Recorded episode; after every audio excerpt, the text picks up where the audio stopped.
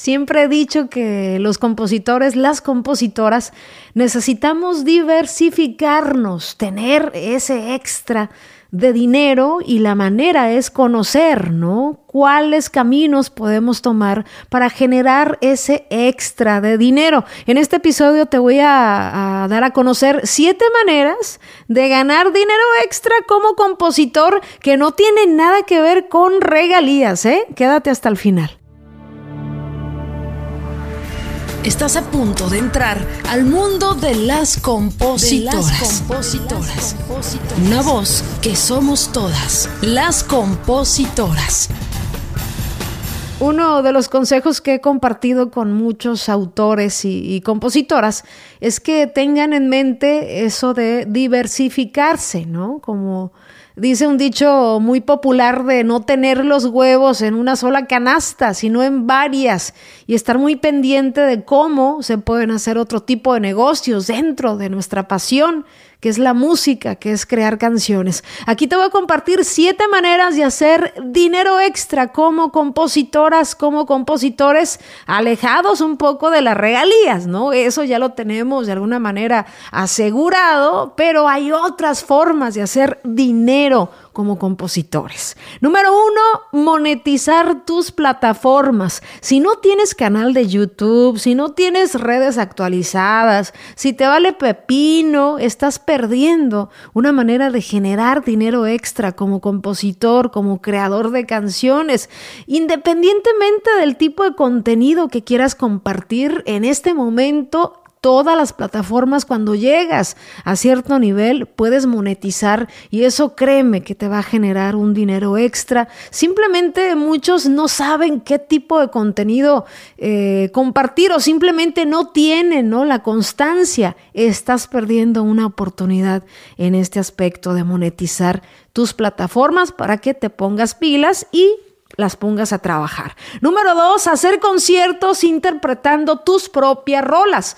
He conocido compositores que, que tienen quizás un par de grabaciones, eh, tres, cuatro canciones y, me han dicho, oye, pero eh, me han grabado muy poco, no creo que tenga la convocatoria, ¿no? Para decirle a la gente, eh, voy a dar un concierto acústico. Te sorprendería, te sorprendería la cantidad de gente que, que toma como mucho valor, un producto de mucho valor, escuchar a los compositores de aquellas canciones que ellos conocen. Si vas empezando, quizás no tienes grabaciones importantes, yo te recomiendo que te vayas acercando a este nicho de los cantautores, a estos bares, estos cafecitos, donde seguramente en un futuro, cuando las grabaciones vayan acrecentándose, sé que vas a poder obtener un dinero extra haciendo este tipo de conciertos eh, más íntimos, ¿no? De tus propias rolas o creando algún concepto que tenga que ver con tus canciones. Yo en lo personal,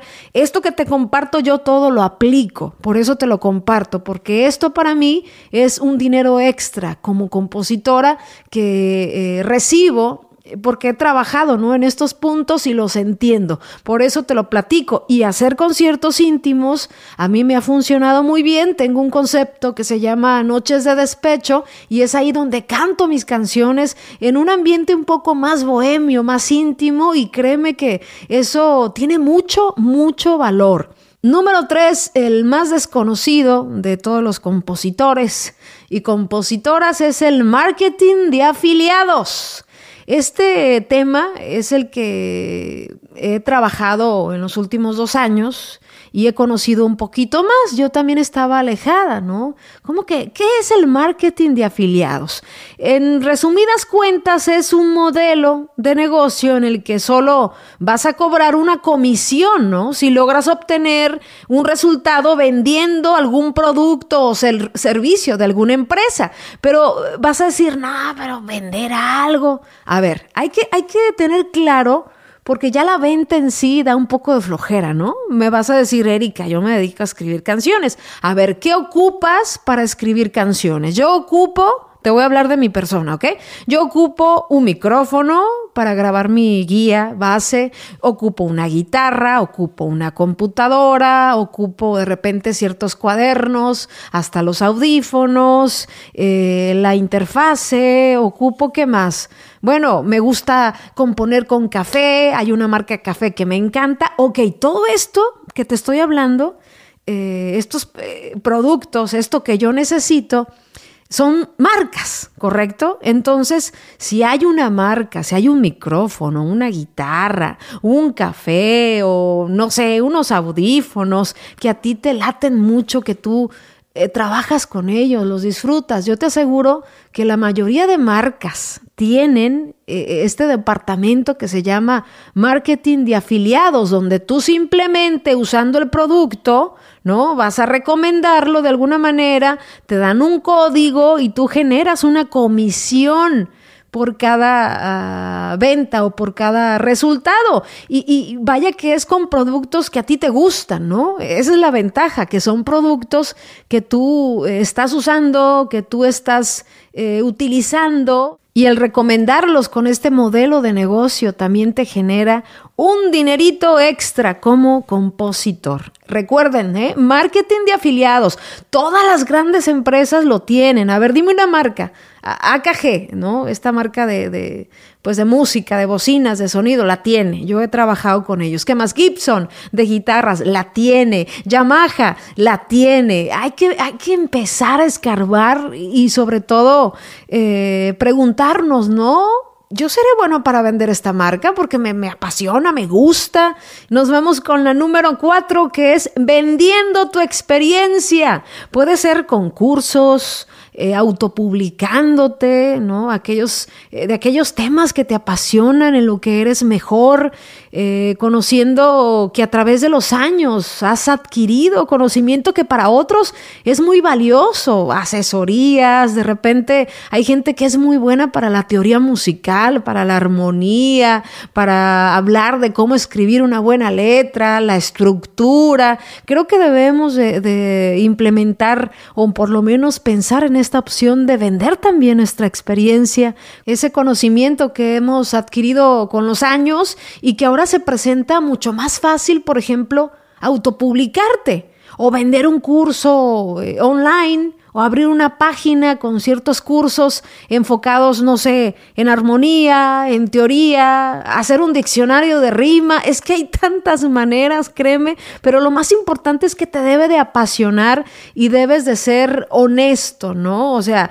tu experiencia eh, al venderla tiene que ser una experiencia, no quieras vender un libro de cómo colocar una canción en primer lugar cuando nunca has tenido una canción en primer lugar, ¿no? Hay que ser honestos con lo que se está vendiendo, no mentir. Número 5, lanzando a plataformas las versiones de tus rolas en un estilo más cantautor, más, más íntimo, más acústico. Ya te dije que la gente valora muchísimo escuchar esas canciones desnudas con el toque de bohemia y decir, wow, él escribió la canción, así nació esta canción que yo escuché con otro artista, a lo mejor en otro arreglo, en otro género. Ojo aquí, no copies el mismo arreglo que hizo el artista que te grabó la canción, ni lo hagas en el mismo género, porque vas a parecer que grabaste un cover y la idea es darle qué? Al público ese toque único, un producto de valor que le imprime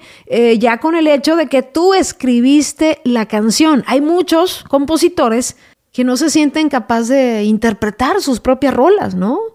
Y en este caso, a mí se me ocurriría, porque yo sí me he animado, aunque no cante ni Mai, yo sí me he animado desde el principio de mi primera grabación a hacer mi versión eh, hay muchos autores que no, no, no, no quieren cantar. Yo, a mí lo que se me ocurre aquí, retomando, es invitar, no sé, a algunos amigos que canten y hacer una bohemia y decir, bueno, yo soy el autor, pero aquí estoy interpretado por mis amigos en una bohemia. Crear conceptos con este estilo me parece excelente para generar un dinero extra. Número 6, para generar ese dinero extra como compositores, hacer mercancía por demanda de las letras de tus canciones, en playeras, en tazas, en miles de, accesorios, ¿no? Y esto por demanda es importante porque muchos de los compositores, y a mí me pasó que en su momento invertí, ¿no? En mercancía y la verdad que es dificilísimo mantener un, estilo de negocio de esa manera, eh, aparte que te roba más tiempo. Ahora, por ejemplo, en Amazon, si te interesa este asunto, eh, si entras a la página de merch.com, amazon.com, Amazon tiene una manera para los creadores, para artistas, para gente emprendedora que quiere hacer mercancía con ciertos diseños, con ciertas cosas, le permite sin inversión subir tu diseño, después tú promocionas, oye, tengo estas playeras, tengo estos artículos y, eso te genera también una comisión y no inviertes absolutamente nada. Cuando tu nicho es pequeño, esta manera de empezar haciendo mercancía por demanda puede ser extraordinaria. Además de que estas tiendas ya se pueden enlazar con nuestras páginas eh, las redes sociales y eso crea, ¿no? Un poquito más de oportunidad. Número siete y último, último punto de las cosas que podemos hacer para generar ese dinero extra. Y junté dos, porque tienen mucho que ver, que es la producción y la composición comercial o publicitaria. La producción obviamente se sobreentiende, ¿no? Hay algunos compositores que, de hecho me he topado con muchos compositores extraordinarios productores también y eso se vuelve otra herramienta súper fregona para generar dinero. Incluso hay, un, hay muchos compositores que le han dado por seguir mejor la producción porque les apasiona. Si eres de los que les encanta moverle a los aparatos, al, a los programas, a la edición, deberías de contemplar esta oportunidad en la producción, ¿no? Y también en la composición comercial o, publicitaria, tiene mucho que ver con este, esta onda de los jingles, con esta identidad que muchas marcas pagan miles de dólares